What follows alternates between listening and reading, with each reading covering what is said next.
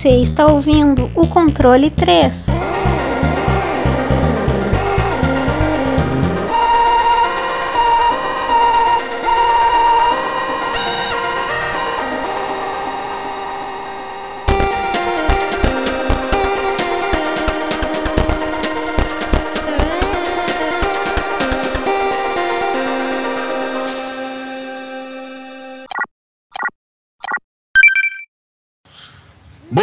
Noite. Boa noite. Buenas, buenas noches, muchachos. Já tava gravando? Hable. Arriba, arriba. Mas já tava gravando? Ah, tá. Então tá bom. Já estamos no clima já. Ah, então tá bom. Arriba. Bom, tá aí. Uma boa noite aí, bom dia, ou, ou seja lá o que for aí, que os nossos ouvintes estão nos escutando, nos agraciando aí com a sua audiência. E hoje temos mais um joguinho voltando ao, ao normal, né? Você que tá escutando e fala, é, fica esses negócios falando outras coisas. Calma, ó, estamos falando de jogo. Hoje, amanhã, depois, é tudo, tudo jogo. Calma, relaxa. Tá tudo aí, tudo encaixado. Bom, e com esse joguinho, temos dois companheirinhos aqui. Que antes de tudo, senhor Francesco, você tá bem? Ah, sim, sim, estou muito bueno, estou muito bem. tô zoando. Ah, cara, tô bem, cara. É, hoje aí temos aí mais um joguinho para trazer a vossas senhorias aí, por nossos ouvintes do nosso podcast maravilhoso. E, cara, a semana foi regada a jogos e, e sonos. basicamente é isso. E, e é basicamente isso que aconteceu, cara. Tá tudo certo, na medida do possível, trabalhando que nem uma mula, como sempre. E é isso. Basicamente é isso. Tá aí, só, só felicidade. Às vezes não, às vezes é uma tristeza, mas se for tudo felicidade, não temos motivos para sorrir, né, meu amigo? É, olha, hoje eu tô, tô toda tô gordo do espectro. Bom, tá com, com um ar diferente agora, que tá em outro emprego, Uhum. tá mais. não, agora eu tô, tô entregue aí as melhorias da vida. Às vezes não, tá um pouco no cu mesmo. É, acontece. E nada que a gente não consigamos superar. Se eu conseguir até agora, meu amigo, não vai ser agora que eu vou me fuder. Bom, falando em se fuder, senhor Wesley, o senhor está bem? Tô bem, tô bem, tamo aí, jogando bastante, vendo muita coisa, né, que vai lançar aí esse mês, ficando feliz com algumas notícias, triste com outras, mas tamo aí. É, François, É, só, não me olha. Você não fica tá esperto me dá não, tá? já. Você, François, você tá me escutando, porque eu sei que o Miyazaki, ele escuta esse, esse podcast. Ele, ele fala comigo ali toda semana, no WhatsApp. E, ó, Miyazaki, o negócio é o seguinte, eu sou fã de, ó, e olha que eu não gosto de Triple A, hein? Sou fã de vocês, vocês não me cagam no pau. Vocês não me cagam no pau, que eu já venho aqui no podcast e dá, dá, pra mim dá melhor, vocês viram pior. Ah, é, pra mim não tem dessa não. Tem meio termo. Não. Ou é a melhor de todas, ou vocês vão virar o lixo da história. Eu paguei essa merda. eu vou querer jogar essa bosta, hein? Você está de sacanagem comigo. Bom, é isso aí. Felicidades aí, Miyazaki. Braço aí, tudo de bom. Não me caga no pau, não, hein? Bom, é isso aí. Mas isso aí é história. Vamos falar sobre outro jogo, sobre o qual está neste título e que iremos falar nesse episódio.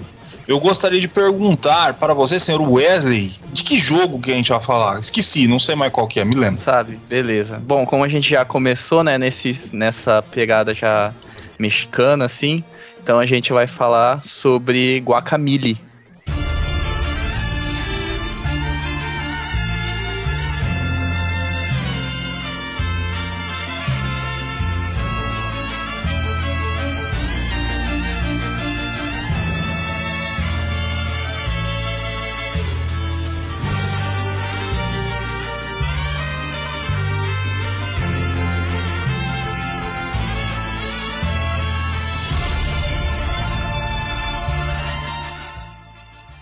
Aí. Guacamole. Ei, Ah, muchacho, aí, eu não os- conosco o senhor. Eu não conosco o senhor. Qual que é o nome daquele ratinho lá? É, esqueci. Ligeirinho, né? Ligeirinho. Ligeirinho. É o Pepe Gonzalez. é muito melhor do que ligeirinho. Ligeirinho, puta nome bosta. É. Mas, tá bom. Nossa, passava. Eu lembro que acho que eu assistia de madrugada, mano. Passava acho que no SBT. Não me lembro que, que época, eu era criança, mas eu lembro que bem de madrugadona passava, velho. Caralho, de madrugada eu via o, o Cine Privé. É bem diferente. Madruga as coisas, é tipo madrugada pra manhã, tipo umas 5, 6 horas da manhã. Que tipo era terra de ninguém na época. Às vezes passava chaves, às vezes passava desenho, sabe? A- a- acho que a SBT não, não sabia colocar eles jogar qualquer coisa ali. É, agora é tudo de macete. Antes tinha. Vender tapete. É. Vendia joia, ficava uma mulher lá dentro, era mó legal. Agora. Tá, de tá Macedo. Agora é tudo. O Eu chapéu só- lá, o Chapeuzudo ainda faz programa lá, ô? Rapaz, lá. Valdom, Valdomiro. Ó, o Valdomiro. Ah, Sei lá. eu acho que não, nem sei. Mano, faz anos que eu não assisto televisão. Eu também não. Eu também, ó. Pra falar a verdade, vai fazer oito anos, cara. Cara, vai fazer malemar uns 5, 6 também, que eu não assisto televisão. Ah, pode queimar tudo. TV não vira pra nada. Não serve pra nada essa bola. Isso aí é. Isso aí é lenda. E o pior é que Ali- eu fico, tipo, pra notícia, esses bagulho eu fico sabendo mais do que se eu assistisse televisão, tá ligado? Aliás, Esse bagulho em rede social, enfim. Todo mundo aí, porque agora não pode falar mal do Big Brother, as pessoas ficam mal. Eu queria dizer que esse podcast é anti-Big Brother. Caraca, de graça. Gratuitaço. Aqui, aqui não tem dessa, não. Que ninguém vai chegar falando, ah, que é legal o Big Brother. É uma bosta. Bom, isso aí, vamos falar igual a Camila, já que fizemos aí a nossa, nossas ofensas gratuitas aí, para pessoas que nunca mexeram com a gente. Bom, vamos lá. Guacamole. Senhor Francesco, Opa. senhor poderia, não sei- e e depois já engata a história, faz do jeito que você quiser aí. Hum, Pode ser. Quem que fez isso aí? Por que, que o cara fez? Como é que ele tava no dia, gripado? Como é que era? Então, cara, a desenvolvedora, ela, foi, ela é a Drinkbox Studios, né? E a publicadora também é a mesma. E o compositor é um Ron D. Prisco. E a plataforma que ele saiu é, foi a Microsoft Windows. É, saiu para Linux também. é, é, do Macintosh também, PlayStation 3, PlayStation 4, PlayStation Vita, Wii U, Xbox 360, Xbox One e Nintendo Switch. Ele saiu é, no PlayStation 3 e Vita no, em 2013, em 9 de abril. E no Windows ele saiu em 2013 também, em agosto. No Linux ele saiu em 2014. E no PlayStation 4 e o Xbox 360 e Xbox One saiu em 2014, em julho. E no Nintendo Switch, no Nintendo Switch saiu em outubro, 8 de outubro de 2018. O gênero dele é um Metroidvania, é beaten up e multijogador. É, então, é, basicamente são esses os dados do jogo. Vamos lá então falar sobre a história, né? A história é uma- bem básica, uma história de amor, né? Um romance aí, parece meio que uma novela.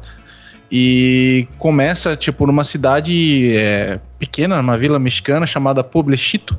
Pueblochito. Pueblucho. Pueblucho. Pueblucho. O nosso espanhol meu tá uma bosta. É, Pueblucho, né?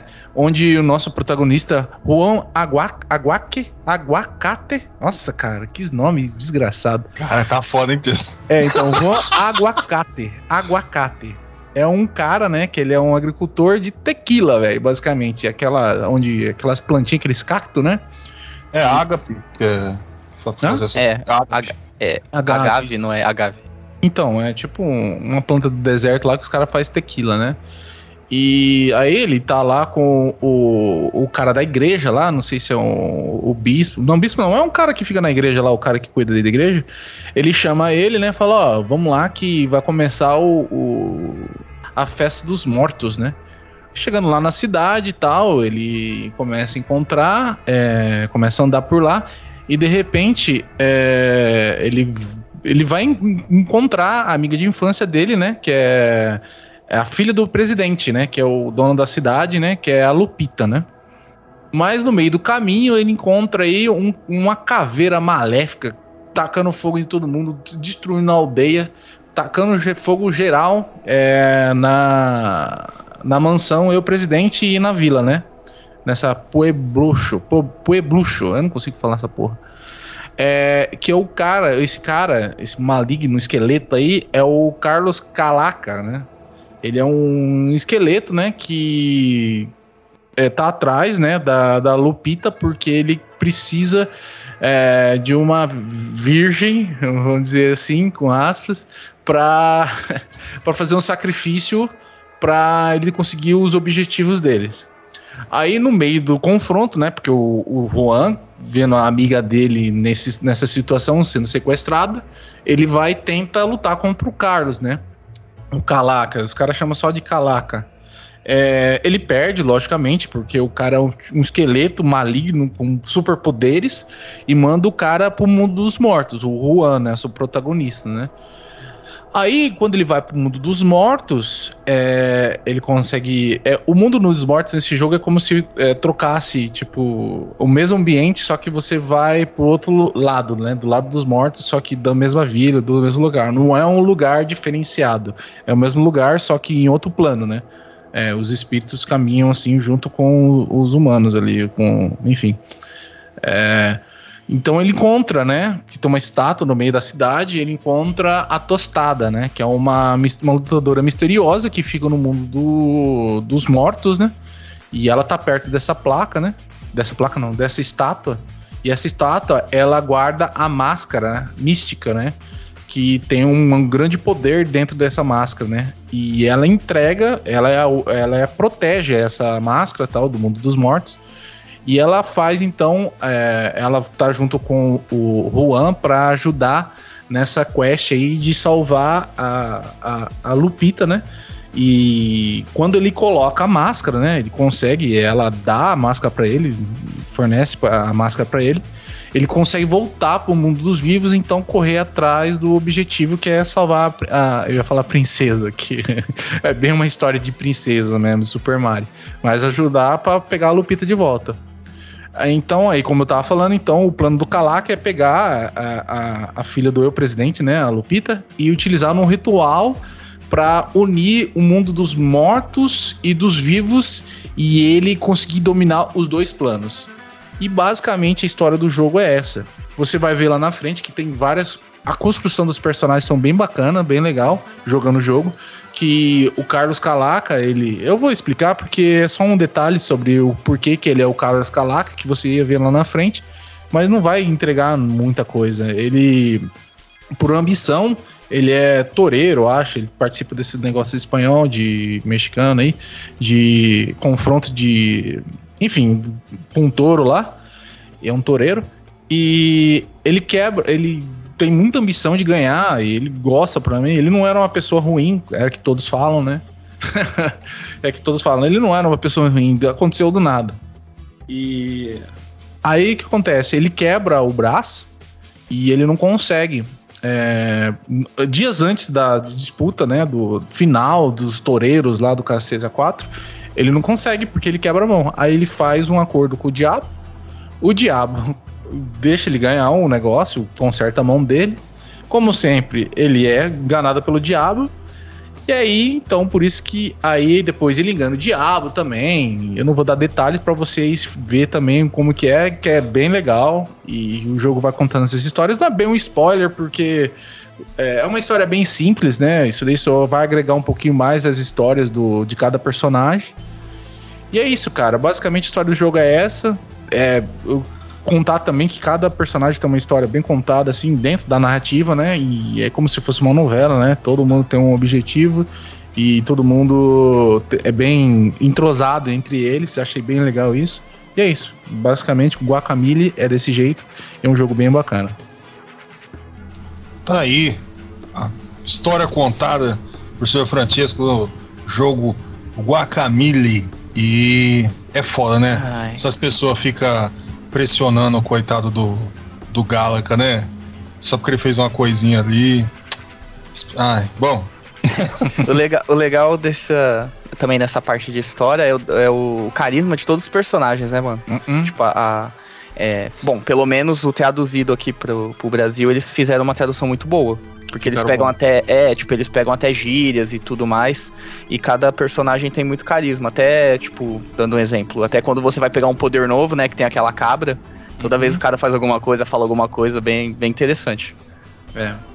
O jogo é muito bem trabalhado nisso aí, que é, é uma das coisas que eu sempre falo, que é extremamente importante, você tá a vida aos seus personagens, né, cara? Que é, É, o, é, é o detalhe. É, um- os inimigos, né? Eles são. É tipo, o diálogo que tem é, normalmente antes das batalhas também é muito divertido. Cada, cada inimigo ali tem a sua personalidade, né? Tipo, seus defeitos e tudo. E. Cara, é bem legal. Tipo, você acaba até se apegando ao- ao- aos inimigos que tem. Que, tipo, são, é, são vários, assim, né? Que tem o Galaka, que ele é meio que o líder, mas tem os sub, meio que subchefes, assim, né? em- Entre aspas. E todos têm uma personalidade diferente, cada um faz uma coisa, gosta de uma coisa, é bem, é bem da hora. E, e com isso, que é uma coisa que também que, que eu acho que é bastante importante que traz, e o que eu vou, vou puxar pra falar, que é que também traz a personalidade deles, é o gráfico, cara. Porque a forma que ele é, que o jogo é entregue, como ele é de- muito bem desenhado, muito bem formado para um jogo, principalmente como com essa temática de, de México, de Dia de los Muertos e essas coisas assim, é tudo muito colorido, cara. É tudo muito. É, é muito bonito, mano. É, você vê, enche o olho. Até nas partes assim, mais tenebrosas, onde deveria ser lugares escuros, é colorido da forma deles, saca? É, é muito foda isso. Eu acho que resume muito, né? Que todo mundo conhece a caveira mexicana, aquele desenho de caveira mexicana. Ele é basicamente o jogo inteiro naquele estilo, né? Que é pra puxar essa coisa mexicana. Mas que tem muita cor, muito contraste às vezes, né? Tipo, o formato do desenho tá ali, mas as cores estão bem jogadas, né? Uhum. bastante cor, assim.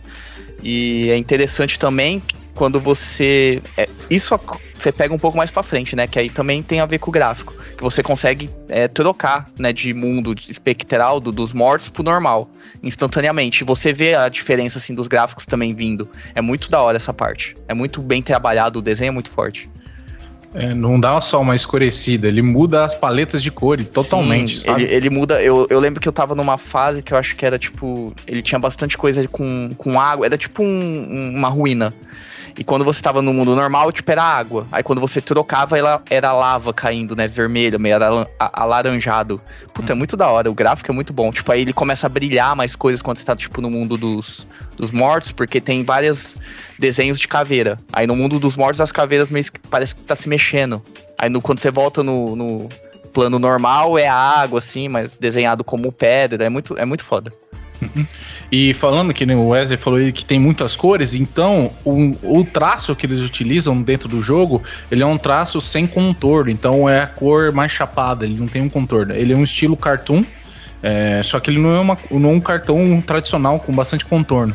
Um, um desenho que lembra muito o tipo de traço que o jogo tem é o Mansão Cartoon. É o Mansão Foster, desculpa, Mansão Foster, que passava no Cartoon Network. Ele é um desenho que é bem parecido com os traços desse jogo, sem contorno, sem nada. É um tipo de desenho que é, veio uma nova leva, eu acho que veio a partir de- dos anos 2000, esse tipo de traço de desenho.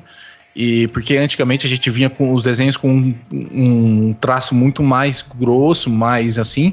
E esse jogo ele traz. E como esse tipo de traço de desenho, cartoon, ele, ele trabalha muito com as cores, já que você não tem uma determinação dos limites dos personagens, da- das coisas que são desenhadas. é, Então você tem essa. é, esse exagero nas cores e fica um, um- uma- muito muito bonito aos olhos, né? Te explode tipo cheio de cores e movimentos. Cada personagem, é, mesmo sendo sombrios, caveiras demoníacas assim, é, cada uma tem uma cor diferente, é, demonstrando as suas habilidades assim. E tudo no jogo, mesmo sendo bem colorido, ele não te atrapalha na jogabilidade. Ah, é bem destacado entre todos o, o fundo, o tipo de cor, fazendo com que não- você não consiga ter problemas aí que acontecem em alguns jogos que as cores são parecidas com o fundo. E como não tem um contorno para dar o destaque nos personagens, e você acaba se confundindo com o plano de fundo ou plano, outros planos aí na frente do, da fase, enfim. Esse jogo também utiliza também parallax, é, tem alguns efeitos de sombreamento. É, é engraçado que algumas fases elas têm bastante plano, como se, é, como tem bastante runas, coisas místicas, tecas assim, tem bastante fundo. E os fundos eles são como se é, fossem pinturas antigas, cara.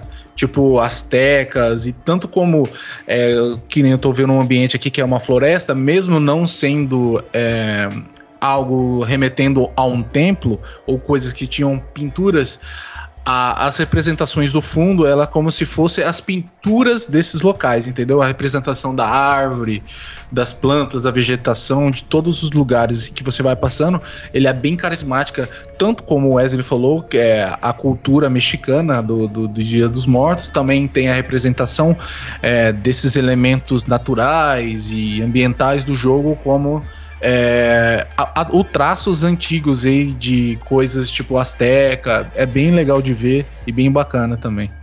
É, ele, eu vejo que ele tem muito mais uma, um gráfico mais geométrico, né? Ele não é tão arredondado, que é para remeter nessa, nessa coisa mais antiga, de desenhos uhum. antigos e tal. E ele usa muito essa jogada muito de cor também, mas você é nítido que você vê que é tudo muito geométrico ali no jogo né? Até os personagens e tudo. Então ele te remete muito a essa coisa que é que eles que queriam fazer, né? Que é a cultura mexicana e tudo mais. E, e nisso, e colocando com gráfico, não faz parte do gráfico, não é mecânica nem nada, mas é uma sacada muito boa do jogo, é a quantidade gigante de referência que o jogo tem. É, Puta, é verdade, eu vi várias também. É muita coisa. Cara. Você vê ali na cidade, em Pueblucho lá, e você vê os quadros, assim, tipo, das lutas que vai acontecendo nas noites, cara, é muito bom. Ah, eu ficava eu parando tô... só pra ficar vendo aquilo, cara. Eu tô, eu tô, vendo aqui já que, tipo, tem um. Mano, tem vários é, cartazes de luta, né? Tipo, tal pessoa contra tal pessoa. Aí tem um aqui que tá assim: é La Máscara versus Mega é, Hombre. Que um lado é a, o, tipo, o desenho do cara com uma máscara, aquela do do Major, Major Mastery, do, do, do, Zelda, e o outro é o Mega Man, tá ligado? É o cara com uma roupa assim do Mega Man. Mega Hombre. É, muito Mega bom. Hombre, tá Tem um que é o. É, como é que é o Las, Las que é do Castle Crashers, é os La, Las uhum. Casas não sei o que, eu esqueci lá. Cara, ah, é até foda. quando você. E eles colocam como até coisa principal, porque se você for ver quando você vai pegar uma habilidade nova, é aquela ruína, não é? Do. do do Samus. do é, do Samus. Metroid. Do, do, do Metroid. É. Isso. É a estátua do Super Metroid. É, é a estátua do Super Metroid. Então, uhum, aquela, eles... aquela estátua com cabeça de falcão, né? É. Tipo, até com, com, com o negócio assim, sabe? Segurando, é né? É igualzinho. É o mesmo, tá ligado? Eu, uhum. achei, eu achei muito foda. O do, do, do, Super Mario, cara. É Los Super Hermanos. Hermanos. Tá os dois ali. Ah, é verdade, aí tá os dois, né? Cada um com uma. com a mesma cor, é muito foda. Tendo aquele jogo 5, é, 6V lá, aquele que é V, V, V, V, V, vocês já viram esse jogo, né? Tem um quadrinho, assim, tem várias referências bacanas, assim, dentro do jogo. O do Undertale, que eles colocaram Esqueletos Hermanos, é, e tem, mano, tem muita coisa. Muita, muita, muita coisa. Ai, cara, é muito bom isso. Cara, e é legal que ele tem uma. É, também na hora que você já inicia o jogo, cara, na hora que começa a música, você já sabe que é aquela, aquela música é muito foda, tipo, todas as músicas são muito fodas, que ela é muito animada e tudo. Ele, ele dita o ritmo do jogo, a música. Eu vejo uhum. que a música dita totalmente o ritmo do jogo. Sim, é uma música, ela tem padrões mexicanos, né? Desde o violão, né? O trompete, uhum. o trompete é muito presente dentro da música e todas as questões. Só que como o jogo é um jogo rápido e cheio de porradaria, então eles colocam, eles dão uma remixada dentro dessa música. Então faz um jogo, uma música mais animada, mais corrida, bem, bem da hora, que traz um ritmo no jogo. E essa mudança de ambiente que a gente tinha comentado lá, do, dos planos, a música também dá uma alterada, ela dá uma abafada e ela cria um ritmo diferente. É a mesma música, só que ela traz uma música mais. É, mais é como se você estivesse debaixo d'água, sabe? Ela é mais abafada, o plano principal da música, mas ela tem notas diferentes. Então é como se cada parte das fases ela tem dois tipos de música diferente. Então é interessante também é tipo, esse aspecto. É tipo um filtro, né, para mostrar que você tá em outro plano, você tá num, num, tá num plano é tipo, você tá num plano astral, né? Isso, exato. Tipo, é a mesma música, mas ela dá uma, tipo, um filtro, uma abafada para te mostrar que você tá em outro lugar. É o mesmo uhum. lugar, obviamente, mas você, tipo, você foi para outro mundo. Aí depois que você volta, ela, a música sobe, sobe um, um grau e continua normal. Que é completamente Soul River, né? É. Completamente. Uhum. E eu, eu, acredito até que deva ter, que eu não prestei atenção, mas deve ter referência também pra, quando, ah, quando, isso acontece. Esse jogo Cer tem referência de tudo, filho. Pelo Certeza. E a, a ideia de você pegar essa música é, com. que é de mariachi, é é, a, música mexicana, que e ela já é uma música rápida, já é uma música meio animada, mu- ou muitas vezes com uma letra mais. com duas temáticas, ou muita festa, ou um negócio muito triste que aconteceu, mas mesmo esse tom triste ele deixa bem animado.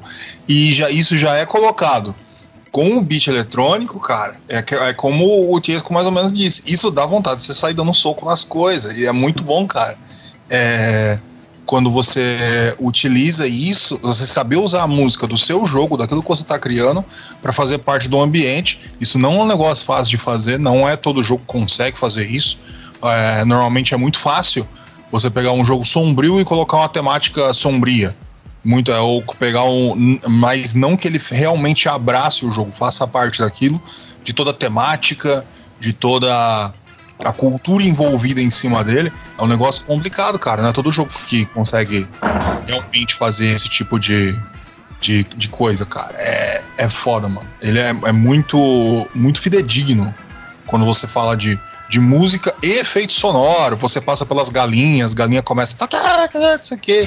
Tá, tudo, tudo faz parte do, do mundo ali. Então é. Você vê aquele negócio. É o zelo, né, mano? Os caras tomar conta de detalhe é um negócio muito foda. E trans- se transformar em galinha é foda pra caralho. É uma, é uma pegada muito, muito Metroid foda que os caras pegaram.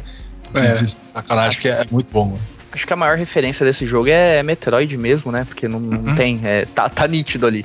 Né? Até na hora de você ganhar novos poderes e tudo. Até a, a semelhança dos poderes que você tem também, alguns, né? Mas ele tem as suas diferenças também, né? A gameplay dele tem algumas coisas que eu acho que é única dele. Que é muito foda que ele traz. Ah, sim, me- sim. mecânica do jogo. Não, daí eu vou deixar o Jesco se acabar.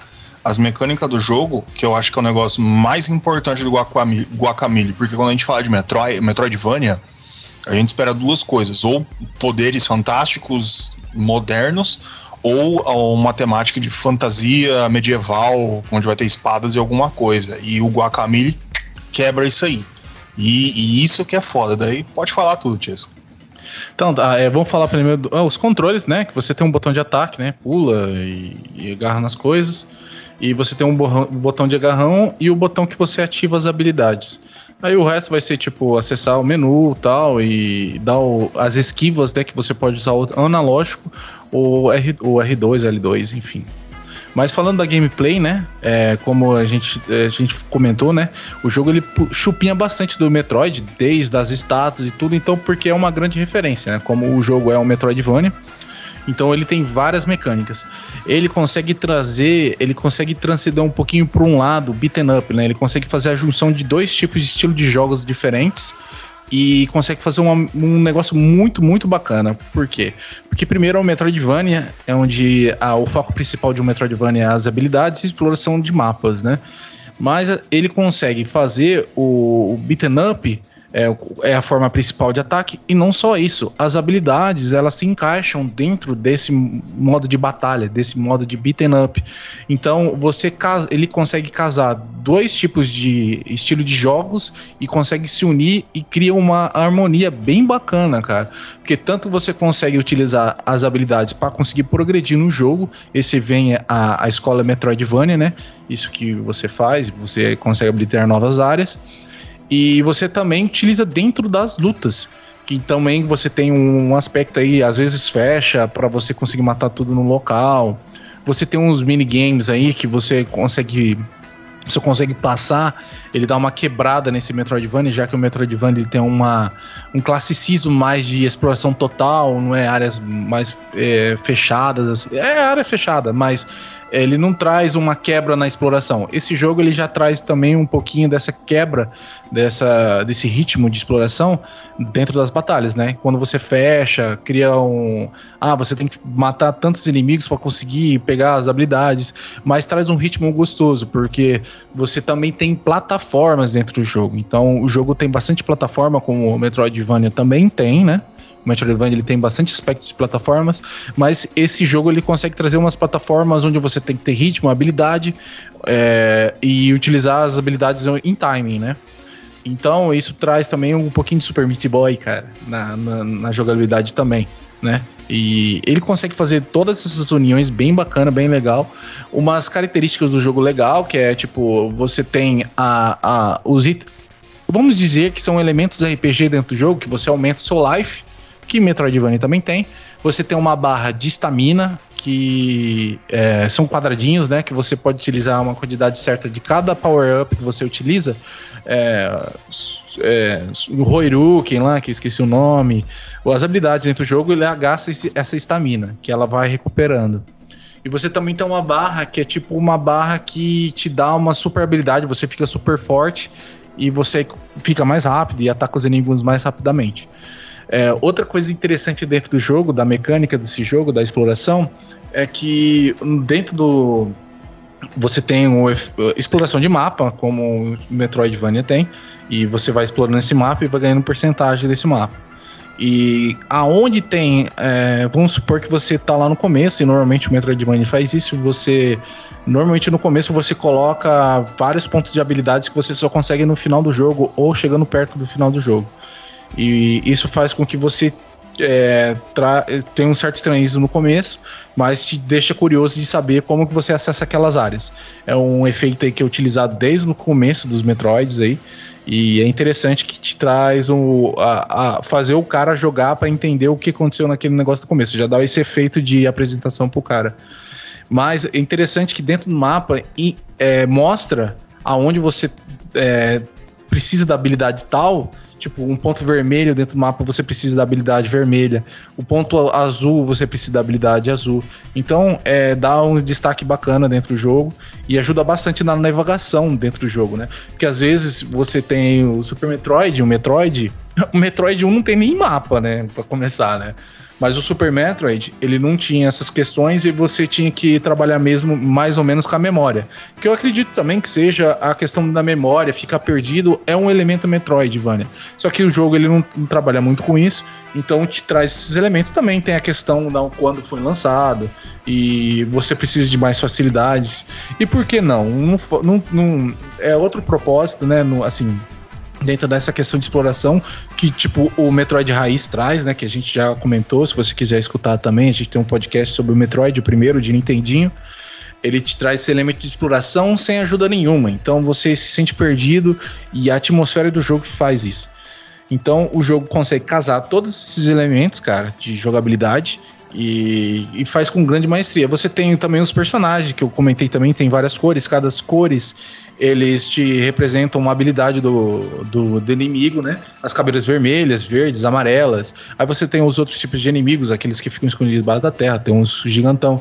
E as cores e o tipo de traço, assim, mais escuro, mais elementos dentro do personagem criado do inimigo, faz com que ele seja mais forte. Isso é uma inspiração de tipo, mais fraco tem menos, menos coisa, e o mais forte ele tem mais detalhes em seu traço.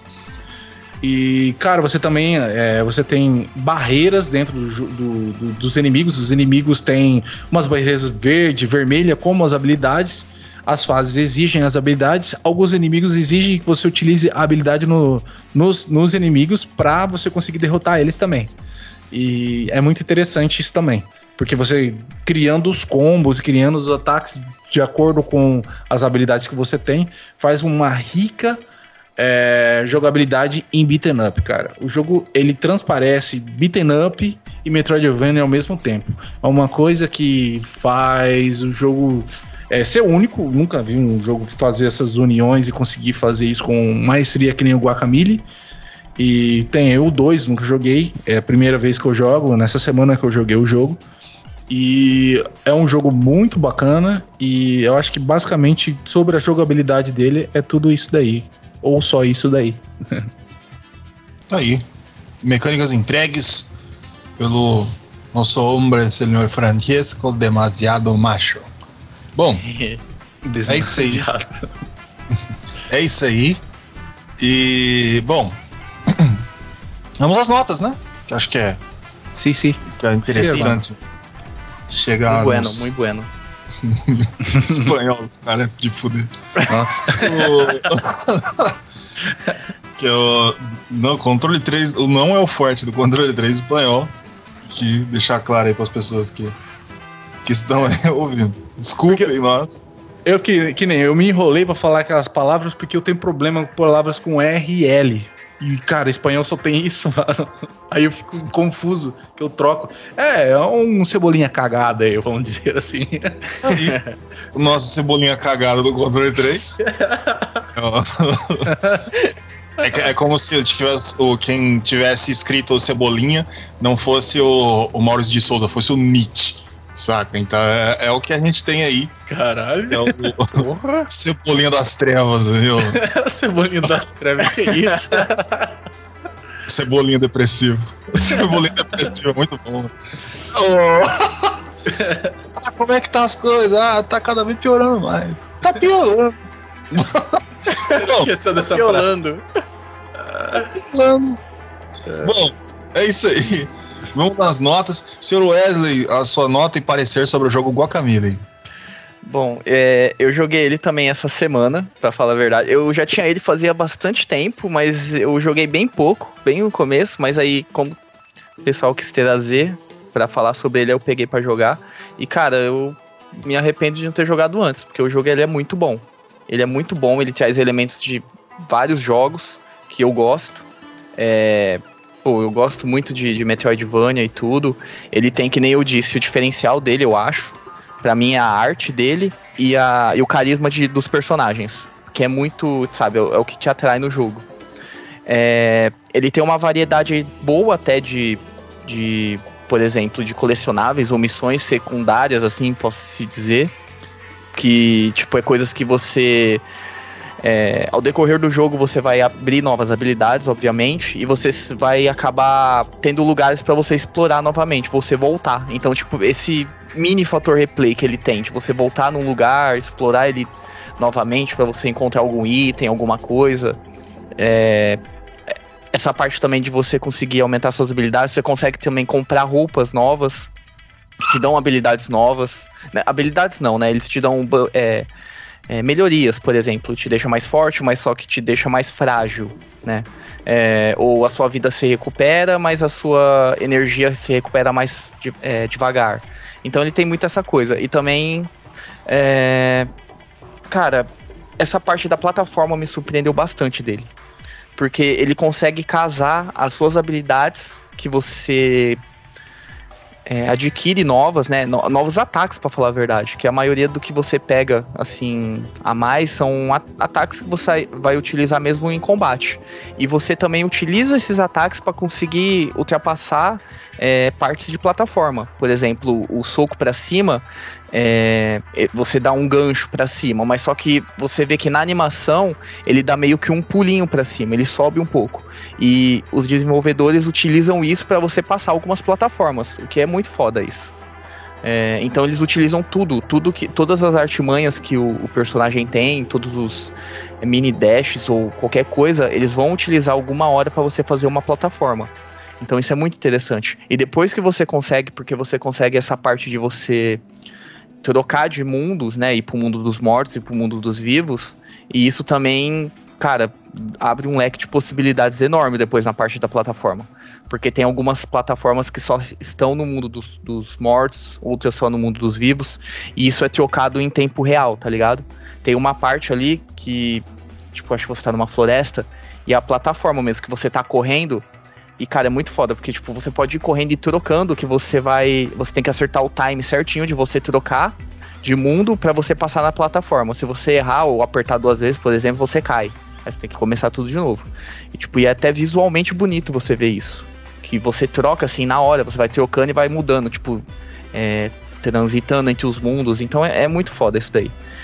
É, eu acho que o diferencial maior desse jogo, eu acho que é essa parte que eles conseguem é, casar até as habilidades que você tem em luta com a plataforma. E algum. Os inimigos também tem algumas lutas que, que são únicas, por exemplo. Tem inimigos que você só consegue derrotar arremessando coisas, que você também consegue, né? É, por exemplo, você tá batendo no inimigo, você segura ele com o triângulo e você consegue jogar ele para qualquer lugar, né? Pra arremessar nos inimigos, enfim. Tem inimigos que só são derrotados desse jeito. Então acho essa parte também é muito inteligente de você criar inimigos que é, não é só aquela maçante de você andar e matar, bater em todo mundo. tem diferenciais, que nem o Chesco explicou. É você dá um ataque específico para quebrar aquela defesa para você conseguir matar ele. Então ele, ele, cara, a jogabilidade dele assim para mim é muito, muito boa, muito boa, muito boa. É, eu não terminei ele e pelo que eu vi ele tem muito, ele parece ser um jogo bem extenso. Até nessa parte, se você quiser ruxar e fazer sua história. Então você vai ter aí muitas horas de, de jogo. É, enfim, a música dele não dá nem comentar, é perfeita. E, cara, eu vou dar um. Cara, eu vou dar um 9,5 para ele. Eu vou dar um 9,5 porque ele tem algumas coisinhas assim que eu, eu acho meio chatas, mas é só detalhes, entendeu? Não tira nada do brilho do jogo, mas eu vou dar um 9,5. Tá aí, 9,5. Do senhor Wesley para Guacamole, agora entregamos para o senhor Francesco. Qual é a sua nota? Beleza, vamos lá. O jogo, cara, ele é muito bem feito, que nem eu tinha explicado na questão da fusão de gêneros aí. E, cara, a música é muito bacana, muito bem feita, os efeitos sonoros, às vezes alguns efeitos de som que você tem que ficar usando a habilidade e ele emite o mesmo tipo de som ou grito, às vezes você tem que usar repetidamente, dá, uma, dá um pouquinho de enjoo, tá? Você jogar com muita frequência o jogo, mas nada que, meu Deus do céu, sabe? E é umas coisinhas de repetição, né? E também tem a questão, é, como você traz vários gêneros dentro do jogo, a questão de você é, trazer alguns problemas de gênero mesmo acontecem. Que nem, para mim, o beaten up ele é um estilo de jogo fantástico, tanto que um dos jogos que eu acho melhores assim é um beaten up, né? Melhores para mim da minha vida. Mas o problema é o seguinte, quando você estende muito um beaten up, ele se torna repetitivo, porque a, a, a mecânica de beaten up ela é repetitiva. Mesmo que você consiga fazer vários tipos de combo, coisas parecidas, é, ou coisa parecida, ela te traz muita repetição. Então você vai se ficar é, se trazendo no meio de batalhas, batalhas e os chefes estão, eles dão uma revigorada nesse, nesse estilo, mas basicamente com é, os inimigos tendo algumas pequenas diferenças, tipo a questão da barreira, a questão que você tem que usar uma habilidade diferente para conseguir desativar e conseguir fazer a mesma coisa que você faz no começo do jogo, que é descer a porrada. Então faz com que o jogo tenha um probleminha, probleminha de repetição. Mas isso também é o meu modo de ver o jogo, tá? E ele não traz o jogo como um jogo ruim, pelo contrário, ele consegue fazer, que o Wesley estava comentando também, de, de, utilizar as habilidades para multi, multi, multifunção, cara. Isso que é foda no jogo, tá ligado? Que é, você utilizar dentro da batalha, mas dentro da batalha você também utiliza nas fases para utilizar nas plataformas, mudar os mundos. E os gráficos também do jogo são maravilhosos e, e por causa desses pormenores aí, pormenores no caso, não sei, é, a minha nota é 9. E vamos aí depois, futuramente, talvez, eu vou jogar o 2 futuramente para ver como que é, porque eu gostei do jogo, tenho que terminar esse daqui, vou terminar. Não é um jogo muito comprido, acredito eu, porque é, eu cheguei lá, peguei a última habilidade, pelo menos isso que o bode fala, né? E é isso, cara. 9 é a minha nota do jogo. Bom, tá aí 9. Entregue. 9,5 do Wesley, 9 do, do senhor Francesco. Bom, seguinte, cara. Agora com os cachorros latindo, eles já vão já participando. O, eu vou ser curto e incisivo. As, as qualidades todas já foram faladas, tudo.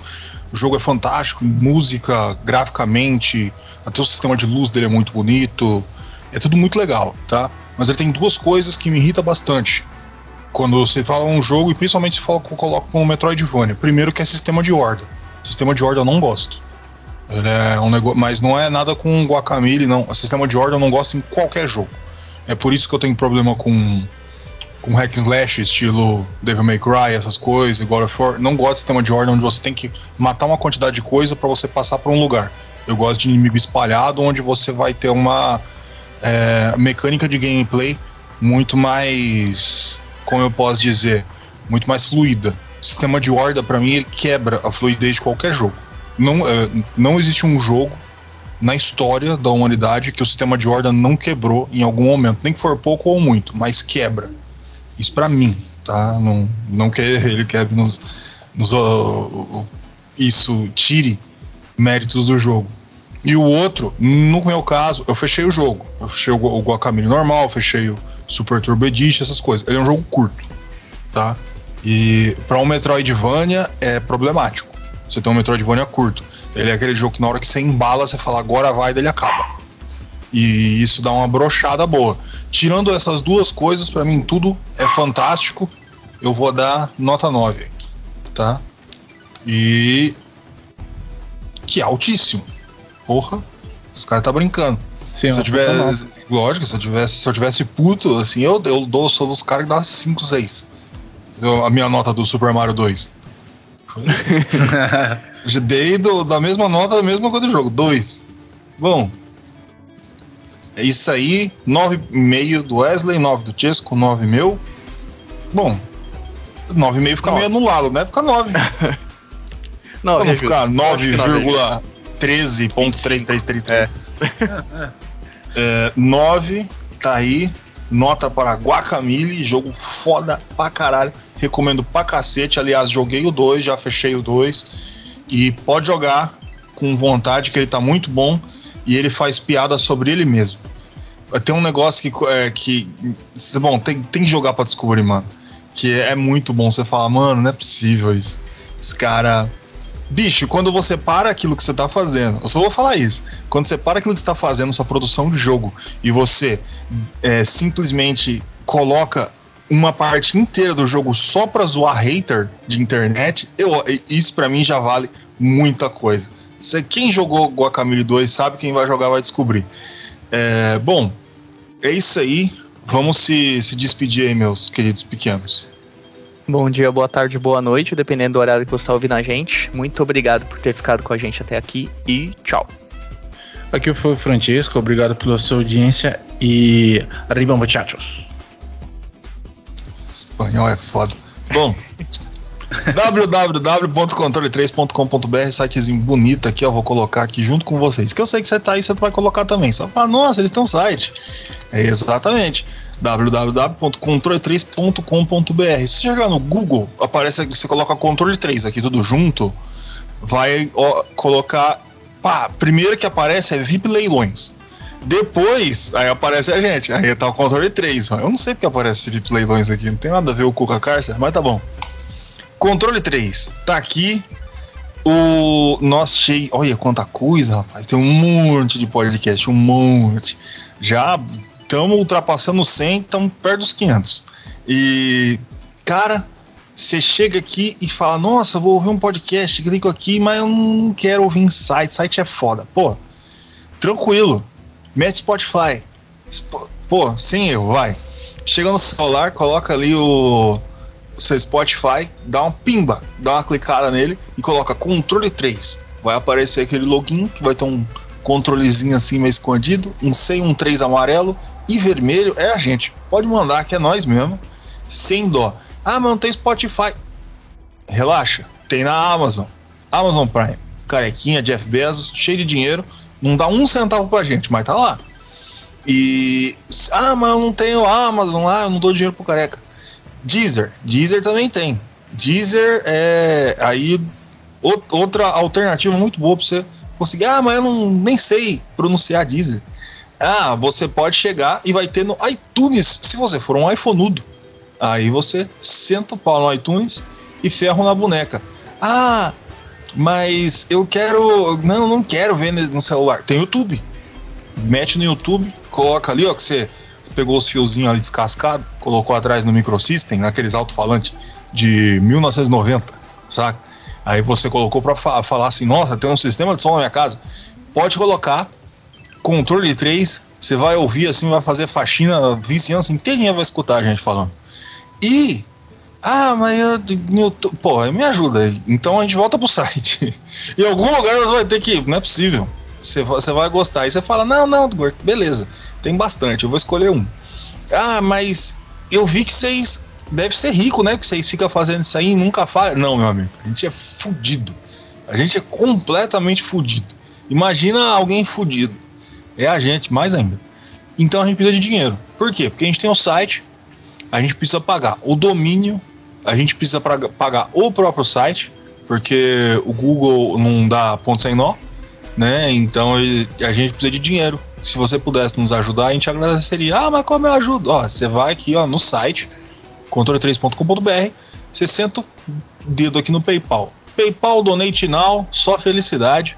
Você chega ali, você escolhe, tranquilo, quando você quiser entregar, qualquer coisa. Ah, mas não tem PayPal. Não tem problema. Chave Pix. Ó, controle3oficial.outlook.com. Você mete o Pix ali, o tanto você quiser, meu amigo. Aí você fala, ah, vou zoar, vou zoar os velhos, vou mandar um centavo. Pode mandar, a gente vai adorar.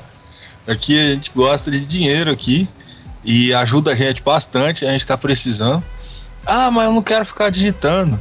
Tem o QR Code, você mete a câmera aqui, ó, não tem problema. Você vai, pá, colocou, dá dinheirinho. Dinheirinho igual de uma balinha, né?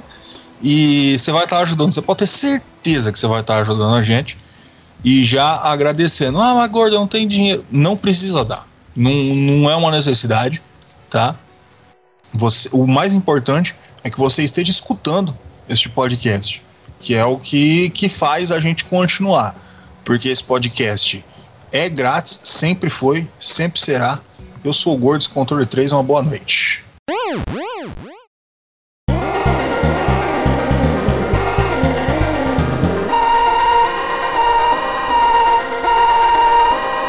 Você ouviu controle 3. Boa noite.